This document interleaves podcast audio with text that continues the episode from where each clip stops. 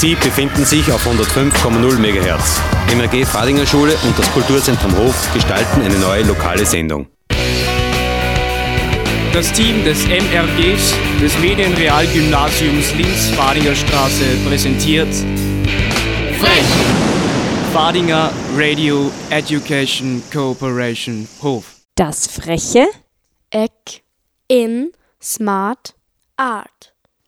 Seit 1998 bietet nun schon unser aller Frech Schülerinnen und Schüler die Möglichkeit, Radio zu machen. Radio Frech, wie immer frisch und froh im Sendesegment von Smart Art. Radio Frech, Landeskulturpreisträger und Jugendmedium von Linz 09. Als Langzeitprojekt des Kulturzentrums Hof und des Linzer Medium-Gymnasiums in der Fadinger Straße. Ein herzlicher Dank an das Land Oberösterreich für die Unterstützung unseres Medienprojekts. Radio Frech, heute das IC Festival. Wir waren bei der Pressekonferenz des zukunftsorientierten Festivals und haben außerdem die Podiumsdiskussion zum Thema Die Zukunft des Filmes besucht. Die Verteilung des Festivals in der Stadt, die vielfältigen Kooperationen, die Möglichkeit, in dieser Location Partner aus der ganzen Welt einzuladen und auf unserer Plattform Ars Electronica auch zu präsentieren, hat ja maßgeblich dazu beigetragen, dass die Ars Electronica insbesondere in den letzten drei Jahren zu so einer großen internationalen Dimension geworden ist. Sie erinnern sich vielleicht, im letzten Jahr haben wir mit 100.000, etwas mehr als 100.000 Besucherinnen und Besuchern auch für uns sozusagen eine Benchmark gesetzt, was sicher sehr spannend wird, ob wir die heuer erreichen. Für mich ist das immer eines der schönsten Bilder unseres Festivals, weil man, glaube ich, hier wirklich sehr gut sieht, dass es dieses Avantgarde-Festival Ars Electronica, das vor fast 40 Jahren hier gegründet wurde, geschafft hat, wirklich zu einem Kulturfestival in einer ganz breiten Dimension zu werden, das nicht nur Expertinnen und Experten aus der ganzen Welt anzieht, sondern wie man da sieht, auch die Linzerinnen und Linzer. Und das ist mein Stichwort, um sozusagen als ersten Teil dieser Präsentation äh, des heurigen Themas die Vertreter und Vertreterin der Stadt Linz äh, sozusagen zu mir da auf die Bühne zu bitten. Und ich darf mich bedanken, dass Bürgermeister Klaus Luger Zeit gefunden hat, heute auch zu uns zu kommen. Und wie gesagt, nachdem es um die Stadt Linz geht, sind wir natürlich sehr froh, dass du auch hier bist. Und ich darf dich um ein Statement bitten. Meine sehr geehrten Damen und Herren, ich betrachte das heutige Thema des Elektroniker Festivals, wie wir mit Fehlern, Irrtümern, Fehlentwicklungen umgehen, für ein ganz zentrales Thema, das nicht nur sich im Überbau einer Gesellschaft abspielen wird, sondern ein absolut greifbares und reales ist. Ich möchte Ihnen ein kurzes Beispiel erzählen. Als ich vor etwas mehr als einem Jahr im Zuge der Erstellung des Linzer Innovationsprogrammes mit einer Delegation aus Linz in Tel Aviv gewesen bin, ein bisschen ja so den Ruf der Start-up-Metropole Nummer 1 besitzt, hatten wir ein Gespräch mit einem international tätigen Konzern aus der IT-Branche dort haben wir mit dem CFO ein Mittagessen gehabt. Und wie es so ist beim Smalltalk, fragt man jemanden, na, wie war Ihr Entwicklungsweg eigentlich? Sie in einem Finanzvorstand eines Unternehmens mit weltweit 7000 Menschen, das fällt ja auch nicht so vom Himmel.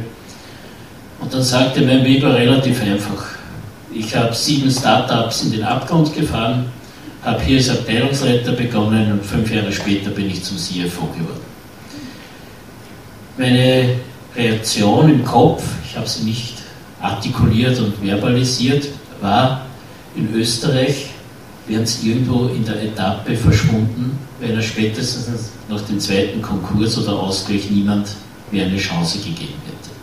Und das Umgehen mit Fehlern, auch in der ökonomischen Sphäre, wenn man, und das haben wir in Linz auch, die Herausforderung bewältigen müssen, dass wir neue Ideen einbringen, dass wir die Digitalisierung als, auch als Vehikel der Modernisierung der ökonomischen Sphäre sehen.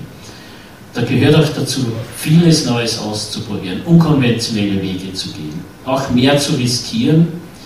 und damit auch eine höhere Quote des Scheiterns, des daraus Lernens, äh, ist ein Prozess, in dem wir uns mitten drinnen befinden. Aus meiner Sicht jedoch die, die gesellschaftliche Bewältigung des Fehlermachens durchaus noch zu korrigieren und zu verbessern ist.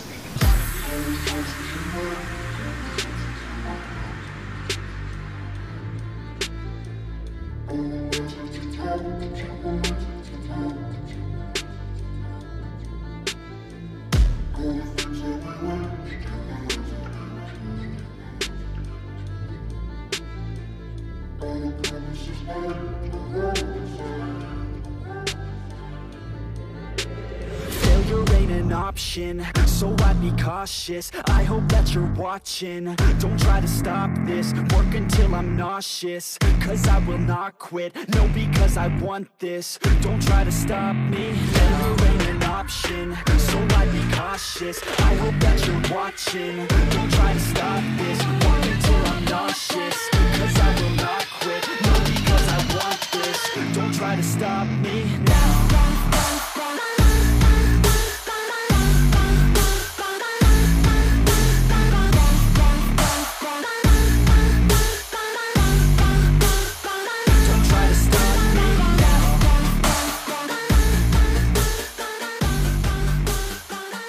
Uh, Error, The Art of Imperfection. Sie werden sich jetzt vielleicht fragen, warum uh, gerade als Elektroniker zu dem Zeitpunkt, wo alle Welt, Wirtschaftskapitäne, Politiker, Bildungsexperten und Medien der Digitalisierung das Wort reden, wo also gerade das Festival für Kunst, Technologie und Gesellschaft eine durchaus kritische Position einnimmt. Faktum ist, niemand weiß wirklich, wie selbstlernende Systeme zu ihren Schlüssen kommen. Und je breiter das Machine Learning einsetzt, umso offenkundiger wird die Problematik. Stichwort autonome Fahrzeuge. Sie werden sich vielleicht erinnern, äh, dass ein autonomer Tesla vor zwei Jahren etwa ungebremst in einen Sattelschlepper gefahren ist, äh, tödlicher Unfall. Und vor gar nicht langer Zeit ist wiederum in Amerika eine Radfahrerin auch von einem autonomen Fahrzeug tödlich verletzt worden. Äh, kann Bilderkennung also tatsächlich korrekt kategorisieren? Äh, Google sagt, dass selbst Blinde mit autonomen Fahrzeugen fahren könnten. Und wie soll das jetzt aber funktionieren, fragt man sich, wenn selbst die Entwickler nicht ganz genau erklären, wie das Fahrzeug funktioniert. Und das betrifft viele weitere Bereiche die sich sehr dafür interessieren, also für maschinelles Lernen, ob das jetzt Banken, Militär oder Verwaltung sind. Äh, wie wir wissen, soll im Unterschied zu Programmieren beim Machine Learning das System aus einer riesigen Menge von Daten lernen. Und was das System lernt, ist allerdings wieder von den Trainingsdaten abhängig. Das zeigt zum Beispiel eine Untersuchung im Vorjahr an der Princeton University, wo 840 Milliarden Wörter aus dem Internet äh, genutzt wurden. Und was herauskam, war, dass Blumen und äh, europäisch-amerikanische Vornamen positiv besetzt waren, Insekten und afroafrikanische Vornamen waren negativ besetzt. Männliche Namen stehen für die KI näher an Wissenschaft, an Wirtschaft, an Karriere, Frauen, an Kunst und Familie. Bekannt ist ja auch das Google-Beispiel der Bilderkennung, wo eine schwarze Frau als Gorilla erkannt wurde. Äh, folgenreich ist die maschinelle Entscheidung auch für Strafgefangene in den USA. Eine Software sollte dort zur Abschätzung der Rückfälligkeit äh, die Richter unterstützen. Was dabei herauskommt, äh, war, dass die Hautfarbe, also schwarz, ein entscheidendes Merkmal für die kriminelle Energie war. Ein weiteres Beispiel ist Bilderkennung durch neuronale Netze, nur ein Beispiel dafür, so hat äh, ein einzig verändertes Pixel beim Bild von einem Pferd aus diesem ein Flugzeug gemacht. Man könnte die Liste der Irrtümer jetzt endlos weiterführen, aber das ist nicht das Thema der Aselektroniker. Ist ein Irrtum ein Fehllauf oder ist es ein Fake? Ein Fehler kann durchaus auch eine Chance sein. Es braucht Toleranz und das sich loslösen aus eingefahrenen Meinungen und Standpunkten, um die Chancen, die Fehler bieten, zu erkennen. Und genau dem will sich als Elektroniker in diesem Jahr widmen. Mehr dazu weiß jetzt Gerfried Stocker. Ja, vielen herzlichen Dank.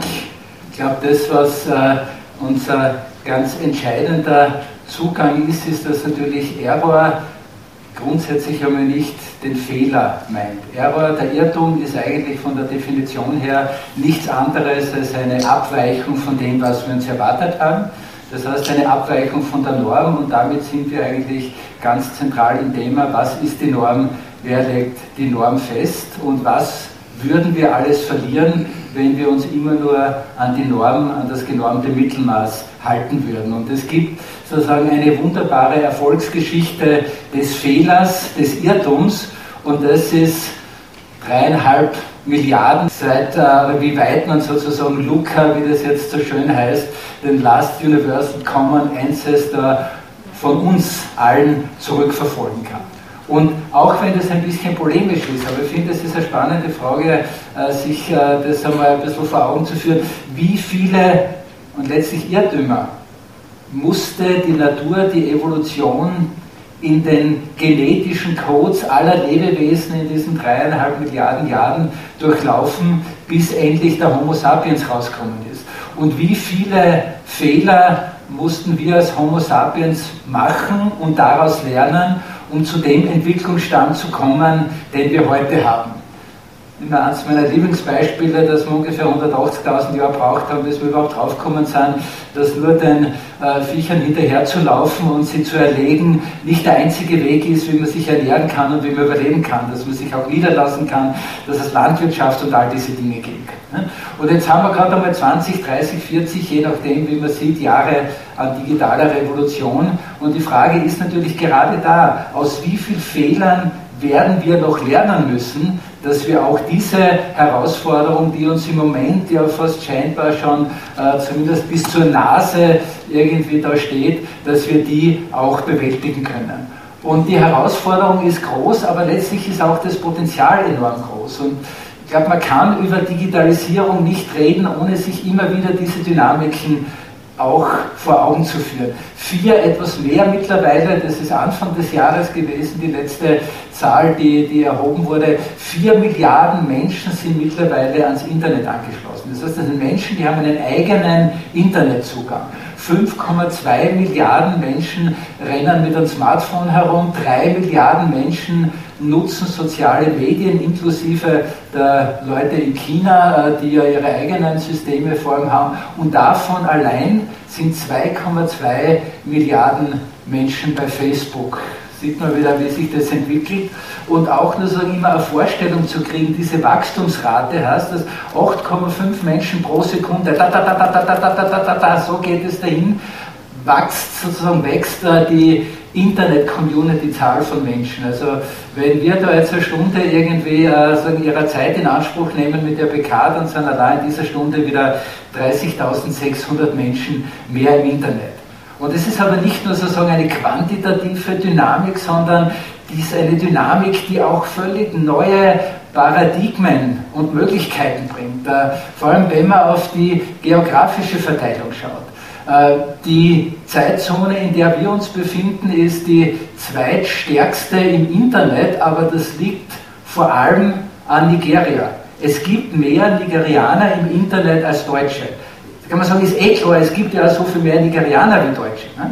Nur für uns als westliche Gesellschaft hier in, der Nordhalbkugel ist das ja so eine Geschichte, das sind die Nigerianer da unten. Und ich mache jetzt also ganz bewusst übertrieben auch äh, dieses Vorurteil, das immer wieder kommt. Und da können wir es uns ja doch leicht machen. Und wir machen es uns auch leicht, weil wir sagen, die sind ja weit weg.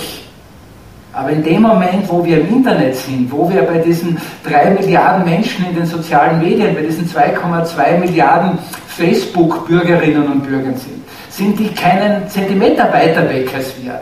die sind genauso mitten im Zentrum wie eben dann zum Beispiel auch die 109 Millionen Russinnen und Russen, die im Internet sind.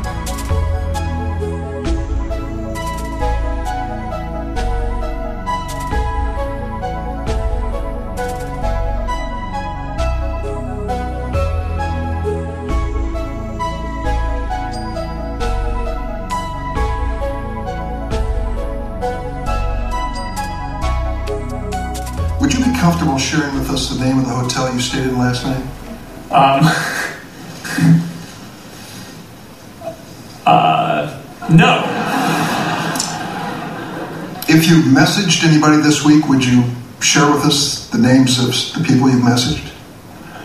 Uh, Senator, no, I would probably not choose to do that publicly here. I think that may be what this is all about.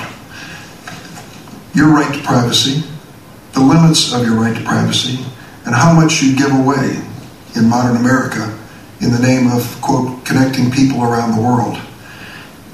A question basically of um, what information Facebook's collecting. Sehr, ähm, ja, durchaus lustigen Szene, wo man uns alle heimlich freuen, wie er da kurz den Zuckerberg sozusagen aus der Fassung bringt mit so einer einfachen Frage, war ja an diesen Hearings auch ganz interessant, dass von mehreren Senatoren, Senatorinnen im Laufe dieser Hearings immer wieder die europäische Sicht auf Regulierung von Internet und Internetbusiness auch explizit angesprochen wurde. Und ich finde, das ist schon sehr spannend und auch durchaus überraschend oft für uns, dass wir als Europäer hier mit unserem Zugang und den Stellenwert, den wir hier auch äh, Privatsphäre und dem Recht auf Datenautonomie geben, auch äh, bei den amerikanischen Policymakern durchaus als Vorbild gesehen wird.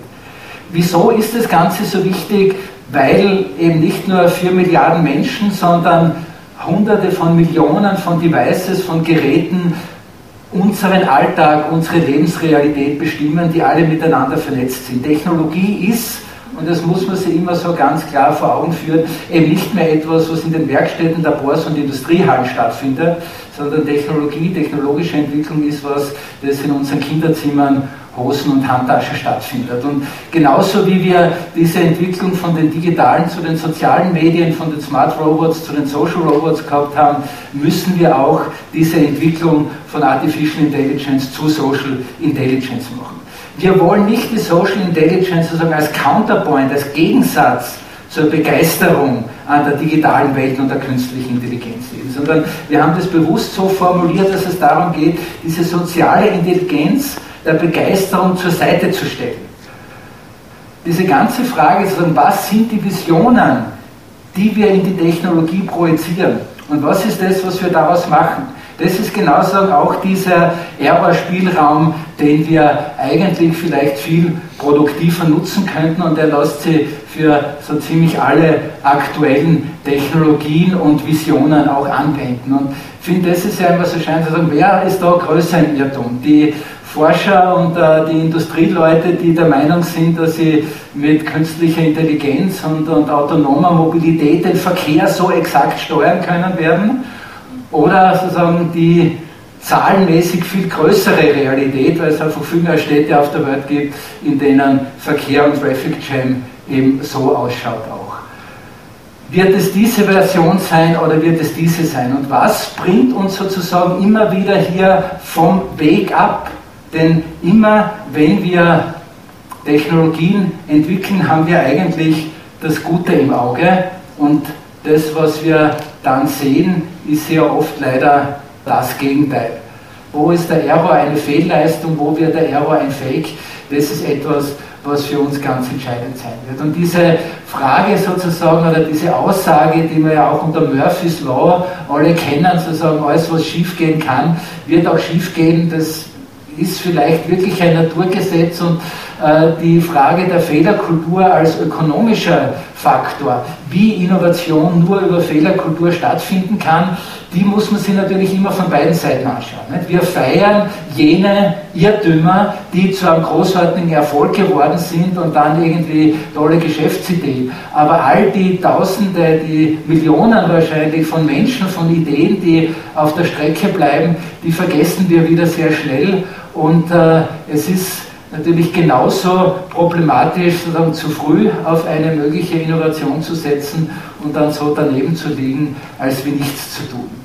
Wenn man sich das anschaut, sozusagen Fehler, Irrtümer in der Technologie, dann sind das eigentlich sozusagen die großen Schlagworte, die im Moment kommen. Die Christine hat darauf auch schon kurz hingewiesen, diese Vorurteilssituation. Also die die ganze Art und Weise, wie unsere Machine Learning Systeme jetzt funktionieren, sind einfach so, dass sie von uns lernen. Das sind wie die kleinen Kinder. Wir machen es einer vor, sie machen es nach und dann wundern wir uns, wieso dann bestimmte Vorurteile und Verhaltensweisen immer weitergehen. Und der größte Anteil an Geschichten, die im Moment zu finden sind, wo eben richtige Fehlleistungen unserer Hightech-Systeme vorliegen, haben mit diesen Vorurteilen zu tun. Egal, ob es bei äh, Insurance Companies war oder Pokémon Go und so weiter oder eben auch bei dieser äh, Geschichte, wo eben äh, beurteilt wurde, ob Häftlinge entlassen werden können.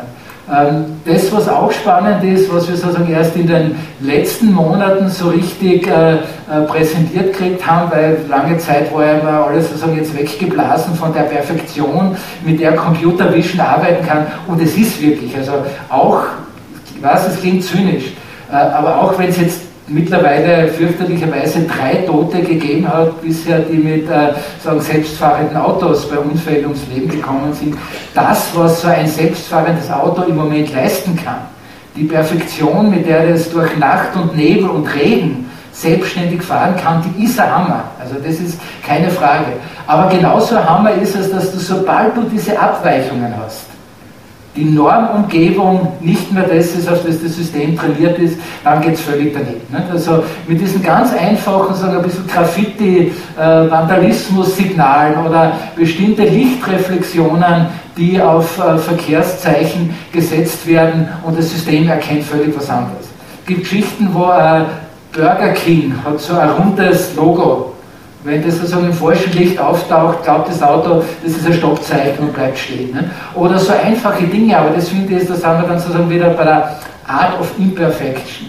Weil die Art of Imperfection, das ist auch das Resilienzmodell für die Art von Civil Disobedience und äh, Subversion, die wir auch brauchen werden, um uns solchen Systemen gegenüber aufstellen zu können. Vielleicht werden in Zukunft alle nur mal mit so äh, fürchterlichen Brillen herumrennen, weil das der beste Weg dafür ist, um diese Systeme hinters Licht zu führen. Und plötzlich glauben die, dass der linke Mann dort oben diese Schauspielerin dort unten ist. Oder eben, äh, Christine hat es ja erwähnt, mit wenigen Dingen, also so ein Rauschen, das fürs menschliche Auge überhaupt nicht ersichtlich ist, führt zu massiven Abweichungen. Nur dieses Rauschen über das Bild drüber gelegt und Systeme, die mit 99%iger Sicherheit bisher diese Verkehrssignale erkennen konnten, sehen plötzlich das anders. Und gibt ein paar japanische äh, Forscher, die das jetzt sozusagen zur Spitze getrieben haben und einen Weg gefunden haben, mit dem sie mit einem Pixel, jeweils dieser weiße Punkt, damals also ein roter Punkt, den sie in ein Bild reinsetzen, diese Computer Vision völlig durcheinander bringen können und dann glaubt ihr eben mit 99%iger Sicherheit, 7%iger Sicherheit, dass das Schiff ein Auto ist oder das Pferd ein Frosch und so weiter.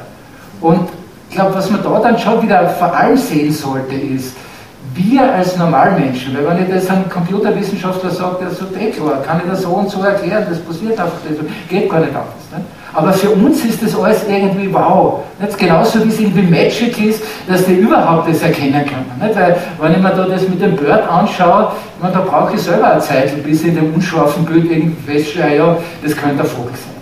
Aber genauso wie sozusagen die Erfolge Magic sind, sind auch die Fehler für uns Magic. Und wir müssen sozusagen auch die Fehlerhaftigkeit dieser Systeme als ganz normalen Bestandteil ihres Funktionierens, ihrer Existenz anerkennen. Und das ist für mich ein sehr schönes Beispiel, dass man vielleicht öfter, das ist ein sehr schön, fast populistisch ist. Natürlich, Statistik eignet sich gut dafür, aber da haben ein paar Deutsche durchgerechnet, was es bedeuten würde, äh, wenn wir ein E-Mail-Überwachungssystem mit 99,5%iger Treffersicherheit, was so ziemlich am obersten Level ist, was ein gutes System erreichen kann, einsetzen. Und wenn man davon ausgeht, dass es in Deutschland äh, ungefähr 71 Millionen Internetnutzerinnen gibt, jeder davon äh, schickt pro Tag 10 unverschlüsselte Mails, die so ein System lesen kann, und man geht dann weiter davon aus, dass es eben äh, ungefähr 10.000 Leute in Deutschland dann gibt, die im Moment gerade daran sind, den nächsten Terrorattacke, irgendeine kriminelle Handlung vorzubereiten. Und obwohl das System 99,5%ige Sicherheit hat, in einer gegebenen E-Mail zu erkennen, ob das etwas ist, das auf, ein, auf eine Terrorattacke oder auf die Planung einer kriminellen Handlung äh, hinweist, würde, wenn man das Ganze jetzt statistisch durchrechnet, und Sie finden die Beispiele im Internet, die brauche ich nicht vorlesen, würde am Ende rauskommen, dass man deutlich unter einem Prozent überhaupt nur erkennen kann. Der Rest wären alles Menschen, die völlig unschuldig sind, die durch diesen kleinen statistischen Fehler von 0,5 Prozent dann sagen, kriminalisiert werden oder in den Verdacht kommen. Und das ist jetzt kein Plädoyer dafür, dass man die modernen Technologien nicht auch nutzen muss, um Sicherheit herbeizuführen, um Kriminalität, Terror und all diese Dinge zu bekämpfen. Das ist ganz klar, wenn es diese Systeme gibt, müssen sozusagen beide Seiten damit arbeiten. Aber ich glaube, es wäre ganz gut, wenn wir das alle verinnerlichen würden. Wenn uns wieder irgendein Sicherheitschef, ein Minister, ob bei uns in Österreich oder sonst irgendwo in der Welt erzählt, wie wirkungsvoll diese Systeme sind. Und wir brauchen nur all eure Handys abhören und dann könnt ihr sicher sein, dass es keine Terror, äh, Terroristen mehr gibt. Ich glaube, das ist das beste Beispiel, um zu zeigen, dass diese Angstrhetorik unserer Zeit, und das ist wirklich ein völlig globales Phänomen im Moment, wirklich eben eine populistische Rhetorik ist. Die hat nichts mit der Wirklichkeit zu tun. Ja, sind wir dann wieder dabei von Artificial Intelligence zu Social Intelligence.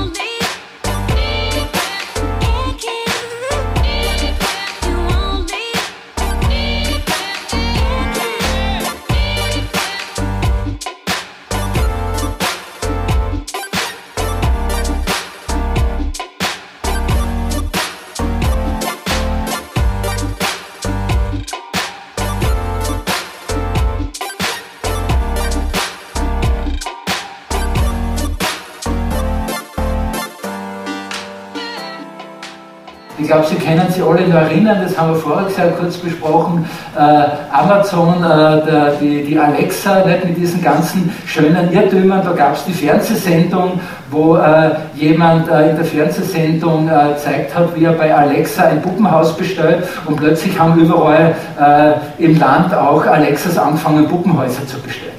Und jetzt hat sich Burger King gedacht, hey wow, das ist eine coole Idee, da wahrscheinlich eine Werbeagentur von Burger King, damit könnte man ja einen tollen Werbeeffekt machen. Ne? Und haben tatsächlich einen Werbespot produziert vor ganz kurzer Zeit, äh, in der dann an einer bestimmten Stelle sozusagen der Akteur im Werbespot sozusagen hergeht und sagt, nicht mit Alexa, sondern mit Google Home, Google Home, äh, irgend sowas, erzähl mir was, was ist das Tolle am Wupper? Und ganz viele Also in der Hoffnung, in der Erwartung, das ist weitgehend eingetroffen, dass überall dort, wo so ein Google Home äh, Digital Assistant im Haushalt steht, dass der durch das aktiviert wird. Der wird auch in den meisten Fällen tatsächlich aktiviert dazu, also dadurch.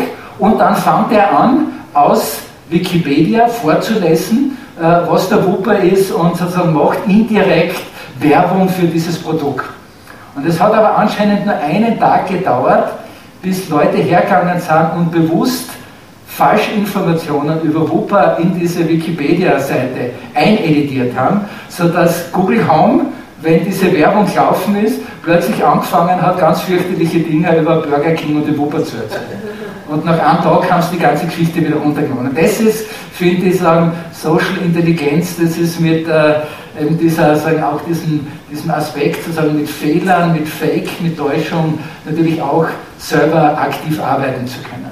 Andere Dinge, die sozusagen für äh, ja, gesittertere Form sind, sind diese tollen Beispiele.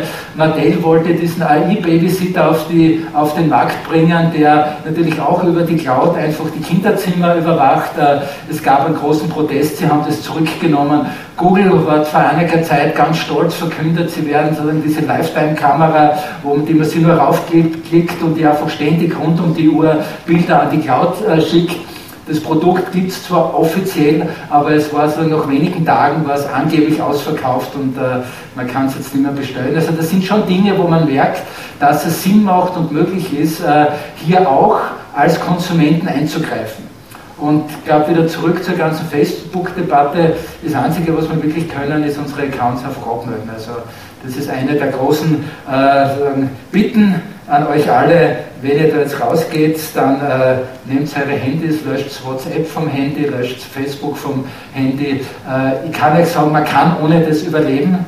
Äh, ich bin selber ein Beispiel dafür. Man kann sogar mitten im digitalen Leben und Fortschritt stehen, ohne Facebook und WhatsApp zu haben. Und es gibt Alternativen dafür. Second someone mentioned you are all alone, I could feel the trouble coursing through your veins. Now I know it's got a hold. Just a phone call left unanswered had me sparking now. These cigarettes won't stop me wondering where you are. Don't let go. Keep a hold. If you look into the distance, there's a house upon the hill, guiding like a lighthouse. It's a place where you'll be safe to feel like grace, cause we've all made mistakes. If you've lost your way, I'll leave the light on.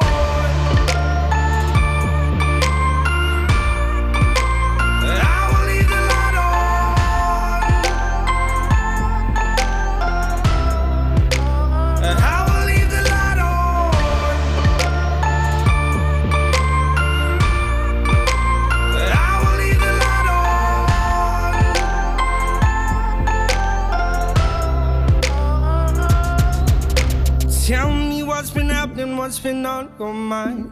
Lately, you've been searching for a darker place to hide.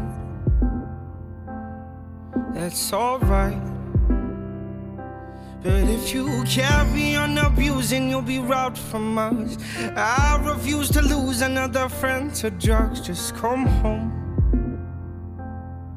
Don't let go.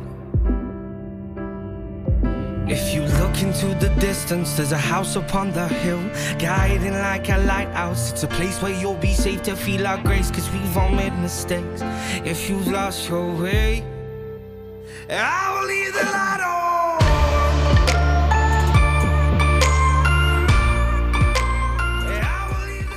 Wir sind hier bei der Podiumsdiskussion zum Thema Zukunft des Filmes bzw. der Vorführung von dem Film Merkwürdig. Und Sie waren immer Teil der Podiumsdiskussion. Können Sie sich kurz vorstellen und Ihre Rolle in Bezug auf Film erklären? Ja, also ich heiße Thomas Steiner und mache schon seit vielen Jahren experimentelle Animationsfilme. Also zuerst auf Film, 16 mm und jetzt im, im digitalen Format. Ja, und das, das pendelt halt immer so ein bisschen im Kunstbereich und, und, und diese, diese Filme werden hauptsächlich äh, in, auf Festivals gezeigt. Also sind Sie der Meinung oder wollen Sie damit sagen, dass es schwer ist, ähm, Film und Kunst im kommerziellen Bereich zu vereinen? Ja, sowieso, aber ähm, es geht, also ich würde jetzt gar nicht so, so persönlich von, von, äh, von meinen Filmen so hauptsächlich reden, sondern eher von Kurzfilm und Kino überhaupt. Und die, das Spektrum vom Kurzfilm reicht ja eben von äh, eher sperrigen, abstrakten Sachen, die jetzt nicht so leicht zugänglich sind, äh, bis hin zu lustigen, kurzen Cartoons. Und äh, das Schade ist eben, dass das im normalen Kinobetrieb, im Außerhalb von Festivals, kommen diese Filme eigentlich nicht vor. Ähm, das mag vielleicht auch daran liegen, dass die Kinogänger sich normal den Film aussucht, in den er kommt, und dann kommt so ein Vorfilm oder so ein kurzer Film und jetzt ist jetzt möchte er aber jetzt schon den Liebesfilm sehen und es kommt ja was anderes. Und das ist vielleicht für, für die Kinogänger, die das nicht gewohnt sind inzwischen, schwierig. Andererseits denke ich mir, wenn man ins Kino geht, da sieht man dann so viel Werbung und so viele Trailer, die man ja auch nicht unbedingt sehen will. Also könnte man eben gerade kurze Filme, die, und ich spreche jetzt von Arbeiten, die so bis sieben Minuten längstens oder fünf Minuten sind, kann man ja durchaus den Menschen zumuten, ohne dass man sie jetzt völlig vergrämt. Und das andere ist, warum sollte man nicht immer auch einmal manchmal auch schwierigere Sachen zeigen, einfach, dass die Menschen wissen, was eben in Österreich einmal produziert wird. Und das ist auch in diesem Falle davon merkwürdig, ist natürlich schon ein bisschen langer Film, aber fällt ja noch immer in, diesen, in das Genre Kurzfilm. Und ich glaube, Kurzfilm ist ja genau das Medium, wo man sehr viele tolle künstlerische Ideen verwirklichen kann, die man mit dem normalen Langfilm, weil da so viele dann kommerzielle Aspekte zum Tragen kommen, nicht so durchspielen kann. Und das macht ja dann eben Kino gehen, glaube ich, zu einem aufregenden Ereignis. Glauben Sie, dass nicht hauptsächlich am Interesse von den Leuten liegt, sondern eher darum, dass einfach nicht angeboten wird? Ja, es ist, es ist, äh, es ist eine Erziehungssache, glaube ich. Ne, das ist, ist äh, ich, ich, weiß jetzt nicht genau warum, äh, da müsste man mit den, Kinobetreibern dann sprechen, äh, warum das nicht so gerne angeboten wird. Gibt es natürlich viele Gründe, aber ich glaube, dass die Menschen das inzwischen nicht mehr gewohnt sind.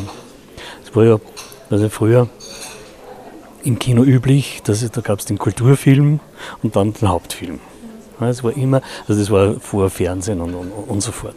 Oder wie das Fernsehen immer war, äh, kurz aufgekommen ist. Also war durchaus eine Mischung und man hat das auch im Kino erwartet. Und das war oft auch, dass ich beim Non-Stop-Kino zum Beispiel, da habe ich überhaupt nicht gewusst, was gespielt wird. Und man wollte einfach ins Kino gehen, weil das eben, ist jetzt natürlich in unserer Zeit medial ganz andere Geschichte und jeder ist ja über, kann Tonnen von Filmen ununterbrochen schauen. Ganz einfach, aber trotzdem, Kino ist so, äh, so zugeschnitten auf Langfilm. Und wenn von Film gesprochen wird, eigentlich in der Öffentlichkeit, spricht man hauptsächlich vom Langfilm. Und das bildet eben das Filmschaffen äh, nicht ab. Ne, es wird, ich glaube, und dadurch, dass die die Produktionsmittel ja viel leichter zugänglich sind. Und jeder kann im kinotauglichen Format eigentlich daheim am Computer Filme machen, äh, ist der Zugang so niederschwellig und es gibt dann wirklich so viele tolle Filme äh, quer durch, ja, die aber eben ja, einmal im Jahr bei einem Festival gespielt werden und dann wieder verschwinden oder in einer Galerie gespielt werden oder sonst eben in Spezialformaten, aber eben nicht im, im, im üblichen Kino, Kinoerlebnis eingebaut werden. Und ich glaube, das wäre eine ganz eine gute Sache, wenn man das verstärken könnte. Es ist, es ist ja, wenn man es vergleicht, war es so ähnlich, als wenn ein Literaturhaus immer nur Romane vorliest ja, und Lyrik zum Beispiel nicht vorkommt. Oder wenn er, äh, in einem Konzerthaus immer nur Oper gespielt wird und, und kürzere Sachen einfach nicht vorkommen. Ja, sehen Sie dem Ganzen optimistisch entgegen oder glauben oder wie, ja, wie sehen Sie die Zukunft des Kinos, des Films? Also allgemein, ich will das nicht so allgemein äh, denken, sondern äh, es war heute ganz toll bei der Diskussion, dass der Vertreter vom Movimento eigentlich tatsächlich aus, eine Einladung ausgesprochen hat an, an Filmschaffende, sich bei ihm zu melden. Äh, ich will natürlich einen Schritt weiter gehen und sagen, jetzt der Ball muss jetzt nicht unbedingt bei den Filmschaffenden sein, weil die sind eh, die müssen nicht die Filme machen. sondern, sondern, vielleicht könnte das eben auch um, umgekehrt sein. Und, und es gibt eben, äh, wie ich gesagt habe, äh, inzwischen eben auch Organisationen, die, an die man sich wenden kann und die eben äh, deren Aufgabe das auch ist, und, äh, Programme zusammenzustellen oder eben Filme auszuwählen, weil die haben ja wirklich äh, die haben die, das ganze, ganze Spektrum im Programm. Und wenn man sagt, na gut, ich hätte gerne zum Beispiel Vorfilme, ja, dann ist es, glaube ich, ganz leicht, solche zu bekommen und die kann, weil es kurz kann, kann man es zahlen. Und die Technik ist inzwischen ja so ausgereift, dass es ja kein Problem mehr ist, äh, Kurzfilme zu spielen. Ne, das war früher war es immer so das Argument, äh, ja, das geht nicht, weil das sind ja 8 mm, das sind 16 mm und wir haben 35 und jetzt muss man das zusammenhängen und einen Projektor aufstellen und so. Ja? Aber inzwischen hat jeder DCB und, und das braucht man eigentlich nur auf den Surfer geben und, und wird schon gespielt. Ja? Es ist natürlich, ein, ich glaube, es ist ein, natürlich wie immer ein bisschen ein Wagnis. Wenn man sagt, man probiert das jetzt wirklich über längere Zeit aus, ist es ein Wagnis, wie kommt das an, fällt man, auf die, fällt man hin oder nicht. Andererseits ist eben gerade in Österreich äh, der Kurzfilm hat eigentlich einen sehr hohen Stellenwert in der Filmszene. Sagen wir jetzt einmal, äh, wenn wir, ich habe jetzt vor kurzem diesen, gibt es einen Rechenschaftsbericht vom Bundeskanzleramt von Filmen, die gefördert werden. Und da sind jene, werden, und da werden immer so Regisseure vorgestellt, die besonders erfolgreich sind, zum Beispiel international bei Festivals. Und das ist schon seit Jahren äh, außer dass der Haneke mal vorkommt, sind das meistens Kurzfilmregisseure und Regisseurinnen, die eben international eben anerkannt werden und, und eben als Outstanding Artists eben vorkommen. Und es, da zum Beispiel bei dem Katalog ist ein langes Vorwort von einem äh, englischen Filmtheoretiker, der eben genau also auf die Besonderheit und Wichtigkeit und eben auch auf das, auf das Interessante vom Kurzfilm eben hinweist und dass das immer ein ganz spezielles Medium ist, wo die meisten Menschen gar nicht wissen, dass es gibt. Und daher, daher oft eigenartig reagieren darauf. Aber das ist eine Lernphase. Also ich glaube, das könnte man lernen. Ja, dann sind wir gespannt, was noch kommt und ob daran gearbeitet wird.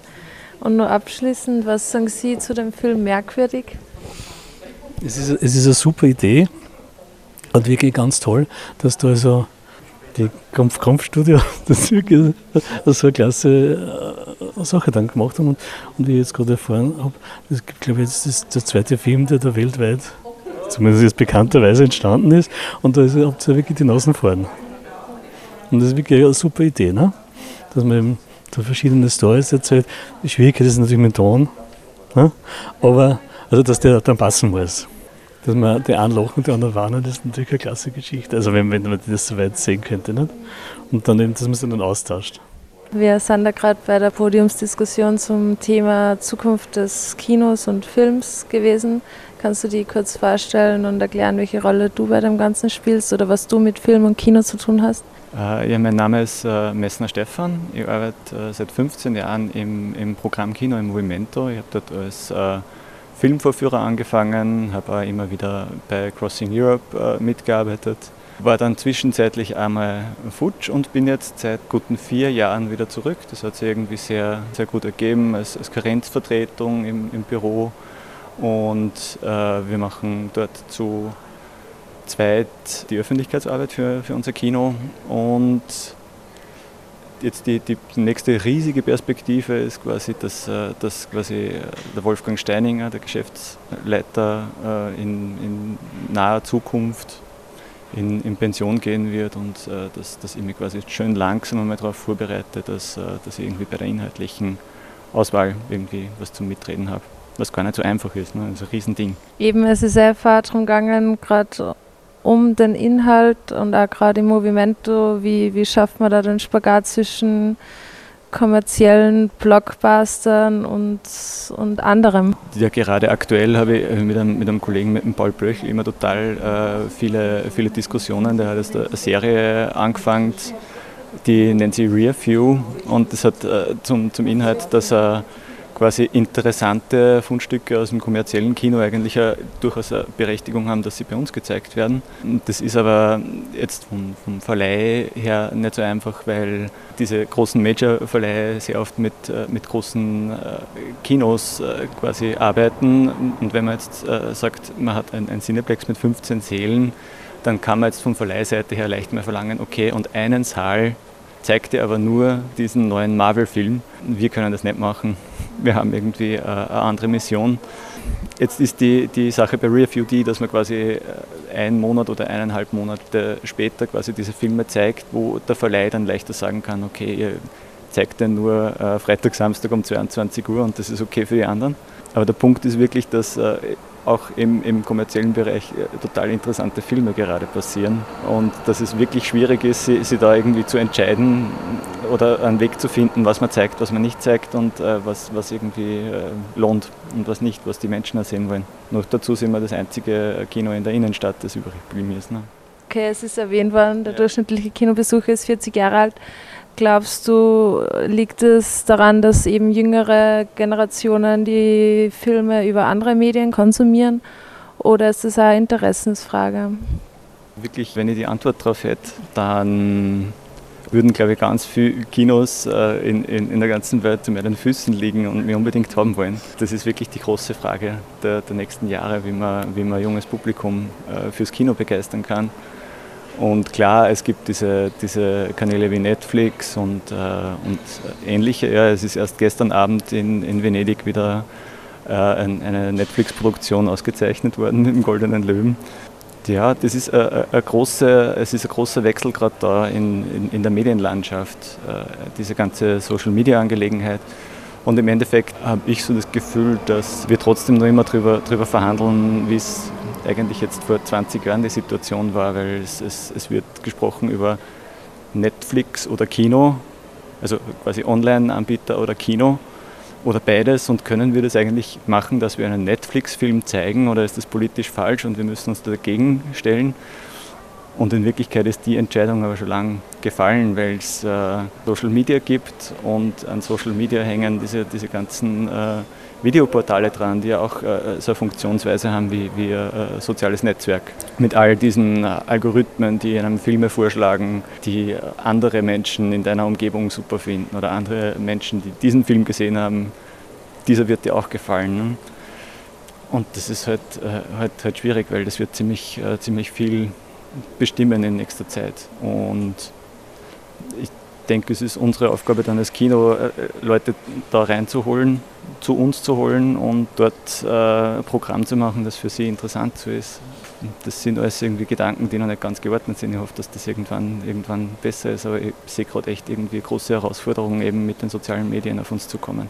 Ja, dann danke und hoffen wir, dass irgendwie Kino wieder Generationen anspricht. Ich habe es vorhin ja schon gesagt, ich mache mir keine Sorgen. Meine Lieblingserkenntnis ist die, obwohl es natürlich auch wieder nicht kein schönes Fakt ist, aber wenn Amazon überlegt, äh, Kinos aufzusperren, dann tun wir es aus einem Grund. Und äh, solange wir irgendwie auf, auf, das gemeinschaftliche Erleben und auf die Diskussion und auf, auf das Sprechen über, über Filme äh, setzen, habe ich nicht das Gefühl, dass, äh, dass das jetzt so in die wahnsinnig falsche Richtung gehen kann. Hallo David, ähm, wir sind da bei der Podiumsdiskussion mit dem Thema Zukunft des Kinos und der Vorstellung eures Films ähm, merkwürdig.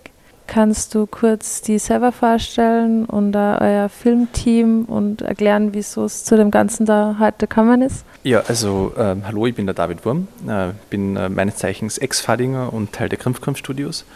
Und äh, unser Projekt ist ein besonderes äh, Kurzfilmprojekt, merkwürdig, das wir über die letzten sieben Jahre entwickelt haben und das ein einzigartiges Kinoerlebnis schaffen soll.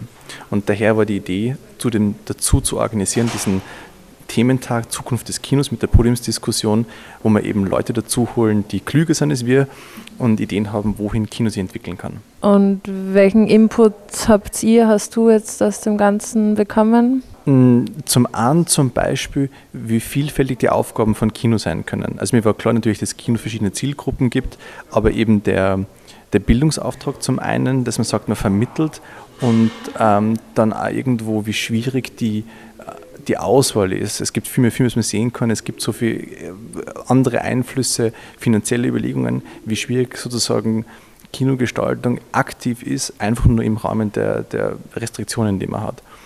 Und ähm, umgekehrt habe ich mich gefragt, wie sehr sich das auf, die, auf den Inhalt auswirkt. Also die Form Kino ist was, was, was in Zukunft darauf ähm, verlassen muss, dass das Spektakel, das Visuelle, das Intensive, sozusagen das, das Sinnliche im Vordergrund steht weil das, was es nur das Kino kann. Ja, interessante Langformate, interessante ähm, Themen behandeln, Charakter entwickeln. Das kann man sozusagen in fernsehähnlichen Formaten, in Streaming-Formaten tun. Aber wenn es äh, um, um Kino geht, dann ist das Besondere definitiv das Erlebnis, das Immersive, das es hat. Habt ihr euch aus dem Grund dazu entschieden, irgendwie keinen Film so wie man kennt zu machen, sondern eben erstens einmal die 3D-Technik anzuwenden und die dann auch noch in einer besonderen Weise? Also wir haben überhaupt kein Interesse an 3D gehabt. Keiner von uns mag 3D. 3D ist im Prinzip für unser technisches Gimmick, das man abschalten kann. Es kann mir auch jeden Film sowohl in 3D als auch in 2D im Kino anschauen. Und das ist ein Zeichen dafür, dass es eine überflüssige Technik ist. Wenn man sozusagen einfach optional zu- und abschalten kann, hat es keinen inhaltlichen Mehrwert. Und ähm, wir haben die Idee gehabt, mit, mit Film und Publikum mehr zu experimentieren und dann hat sich sozusagen aus dem entwickelt, sagen, wir können 3D-Technik dazu benutzen, was zu machen, was nur Kino kann, was Gemeinschaft ist und was man nicht runterbrechen kann auf zwei Dimensionen sozusagen. Ähm, und so ist es entstanden. Dann haben wir überlegt, wie man das eben technisch genau lösen kann und dann ist eben diese Technik entwickelt, die wir jetzt Stereonarrativität äh, genannt haben. Ja, kannst du das kurz erklären, was das genau ist und da einen Film beschreiben, um was geht's, was ist eben die Besonderheit, wieso muss man zu zweit ins Kino gehen oder mindestens zu zweit? Also Stereonarrativität bedeutet, dass äh, nicht im üblichen 3D-Kino sozusagen ein eigener Bildstrom fürs linke und fürs rechte Auge projiziert wird, sondern zwei Bildströme, die visuell ganz unterschiedlich sind. Also beim normalen 3D-Kino hat man eben so leicht versetzte Perspektiven, die man eben dann so zusammenfügt, dass man sozusagen einen Eindruck von Tiefe hat. Aber wir haben in dem Fall zwei komplett unterschiedliche Geschichten gezeigt, also mit anderen gedrehten Material, anderen Einstellungen. Und die Brillen sind dann so manipuliert, dass sie nicht ein linkes und ein rechtes Auge herausfiltern, sondern eben die einen Brillen zeigen nur die eine Sicht und die anderen Brillen nur die andere. Und in unserem Fall haben wir eben zwei Protagonistinnen. Und in, dem einen, in der einen Filmfassung ist sozusagen die, die, die ältere Dame die Protagonistin, im anderen Fall die junge. Und damit kann man den Film sozusagen zwei eigene Geschichten erzählen. Die sind natürlich stark verknüpft bei uns, aber man hat die Möglichkeit, sie inhaltlich weit voneinander zu entfernen.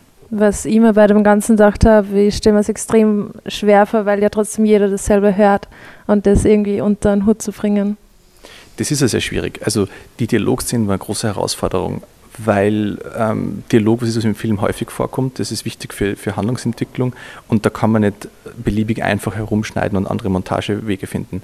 Die größte Herausforderung war beim Film, was zu schaffen, was eine konsistente Realität ist, dass beide Geschichten zugleich stattfinden können, dass keine inneren sozusagen Plotholes irgendwo auftauchen, die völlig äh, aus, dem, aus dem Nichts herauskommen und dass man beides zusammensetzt, trotzdem was entsteht, was größer als die Summe seiner Teile ist. Also diese diese Arbeit sozusagen sie durchzunavigieren. Was darf man sagen, was geht denn, welches Geräusch wird man dann durchhören? Wir haben, wir haben also Dinge getan, wie zu überlegen, okay, welche Geräusche kann man sowohl in der einen als in der anderen Variante benutzen und dann eben Handlungen finden, die ungefähr dasselbe Geräusch produzieren, dass man das verknüpfen kann. Und das war viel Arbeit und schwieriger, als wir ursprünglich gedacht haben. Ähm, wie lange hat es dauert, den Film zu produzieren und wie, viel, wie viele Leute stecken dahinter, hinter eurem Team und wann ist er produziert worden? Also begonnen haben wir mit der Idee im Jahr 2011, äh, rund um, rund um Jahreswechsel, haben wir Gruppentreffen gehabt von den Krimpf-Krimpf-Studios und haben nachgedacht, was wir machen können. Und da ist diese Idee gekommen. Und dann haben wir gesehen, wir sind noch nicht so weit, den Film zu machen. Wir haben noch zwei andere Filmprojekte dazwischen geschoben, aber das immer so in Halteposition gehabt und überlegt, daran weiterzuarbeiten. Und dann den eigentlichen Film haben wir jetzt im äh, Jänner 2018 präsentiert. Und die letzten drei Jahre, sozusagen 2015, 2018, war so die eigentliche Produktionszeit für das. Zu wie viel wart ihr? Es gibt äh, ein Fünfer-Team der Krimpfkram-Studios, äh, also Lisa Marie Wandraschek, Erntrad Hager, Magdalena Wurm, auch Fadingerin, Alexander Niederklapfer und, und ich. Und darüber hinaus haben wir ein enorm großes äh, Team an Personen gehabt, die uns unterstützt haben. Also Donau-Uni Krems ähm, hat die Musik mit uns gestaltet oder hat die Musik und, und äh, Sounddesign für gemacht. Wir haben eine ganze Menge Helfer gehabt beim Dreh selbst, viele die uns mit Material und Setrun unterstützt haben. Also es gibt eine lange Liste von Namen, die man da aufzählen müsste. Wir haben eben vorher gehört, dass der Durchschnittskinobesucher 40 Jahre alt ist. Glaubst du, braucht es genau solche Sachen, wie ihr das gemacht habt? Oder ähm, wenn man sich den Film Victoria ansieht, der ohne einen einzigen Schnitt gedreht worden ist, um wieder Interesse bei jüngeren Generationen zu wecken? Oder liegt es einfach nur daran, dass eben die jüngeren Filme auf anderen Kanälen irgendwie konsumieren? Also Technik ist immer im Dienste von Film, sei es im Dienste von Handlung oder von, von visuellem. Ich glaube, dass sie einfach die Sehgewohnheiten schon verändert haben, aber nicht so global. Es gibt definitiv, was viel gesagt haben, einen Hang zu schnelleren Schnitten in Filmen ganz quer durch die Bank. Es gibt äh, Tendenzen zu, zu viel kürzeren Projekten, Konsumation über Streamingdienste und die Möglichkeit, ständig vor- und zurückzuspulen, führen dazu, dass man Formate auf das hin entwickeln muss. Ja. Und wir wollen mit dem Film auch was schaffen, was eine gewisse Verbindlichkeit hat. man muss sich zu einem gewissen Zeitpunkt ins Kino begeben, das gemeinsam machen. Also das ist so ein Versuch, einen Exklusivwert zu schaffen, für diese Art von Film anzuschauen. Und zwar mit einem echten Mehrwert, nicht nur sozusagen aus weil halt, sondern es muss einen, einen wirklichen Grund dafür geben. Und ich glaube, dass es funktioniert. Ähm, wohin Film als Ganzes entwickelt, ich glaube, es wird sich weiter aufspalten. Es wird Programm geben, das ins Kino gehört. Es wird aber auch viele Formate geben, die über Streamingdienste funktionieren und erfolgreich sich so vermarkten lassen. Und das ist etwas Gutes an sich. Das eröffnet ja Möglichkeiten, die man sonst nicht hatte. Aber du glaubst nicht, dass grundsätzlich irgendwie Kino in Gefahr ist oder ja, weniger wird? Ich glaube, es, wird sie, es wird sie entfernen von dem Kino von vor zehn Jahren aber es wird in einer anderen Form erhalten bleiben. Ähm, es wird sozusagen kein, ähm, kein Grau in Grau Kino mehr geben können. Es wird nur mehr Kinos überleben, die, die gewisse Nischen oder Interessensgruppen finden, die von dem profitieren. Also abschließend habt ihr weitere Filme wie diesen geplant oder was, was kommt als nächster? Also wir hoffen sehr, dass andere diese, dieses Konzept aufgreifen und damit äh, Filme machen und wir haben selbst nur einige Ideen, was wir machen können damit, aber es gibt keine konkret geplanten Projekte momentan. Alles klar. Ja, dann danke für die spannende Diskussion und das Interview und alles Gute.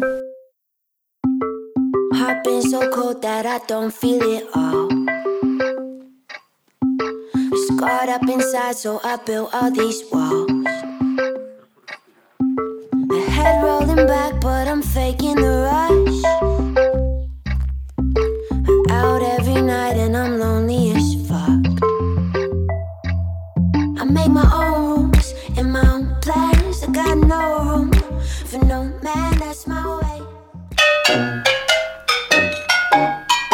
Freche Tipps und Termine.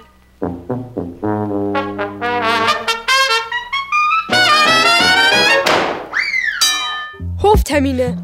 Nähere Infos unter Ludelgasse 16 4020 Linz. Bands aus dem Großraum Linz, die Konzerttermine möchten, bewerben sich unter Kulturzentrum Hof, Ludelgasse 16, 4020 Linz. Wie üblich verweisen wir auf Programme von Movimento und Cinematograph.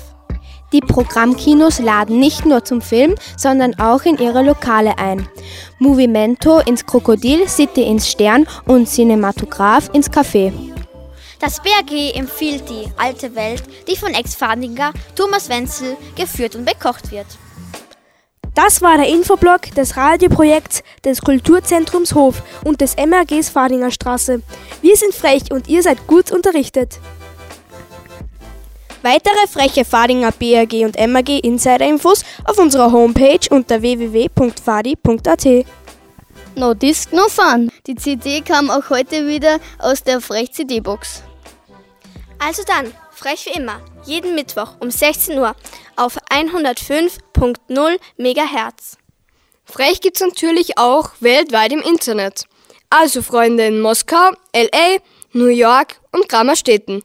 www.fro.at Livestream. Du willst radioaktiv werden? Anfragen unter radiofrecht BRG MRG Farniger Straße 4 4020 Linz. Alle unsere Projekte findet ihr auch auf unserem frechen Fadinger Medienblog fmfortune.tumblr.com Frech, zweimal pro Woche, rezeptfrei und zur Couch, aber wortreich. Ohne den üblichen Sendebrei. Klingt geil, ist geil. Sag einmal, ihr zwei wollt ihr nicht irgendwen grüßen, ha? Wir grüßen alle Hörer von Radio, wie heißt das? Frech! Grüßen Radio Frisch! Super.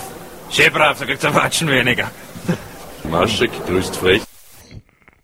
Das war eine neue Frechproduktion von Medienschülerinnen und Schülern des MAG Fadinger Straße. Zweimal die Woche in Smart Art. Froh und frech. 105,0%iges Radio.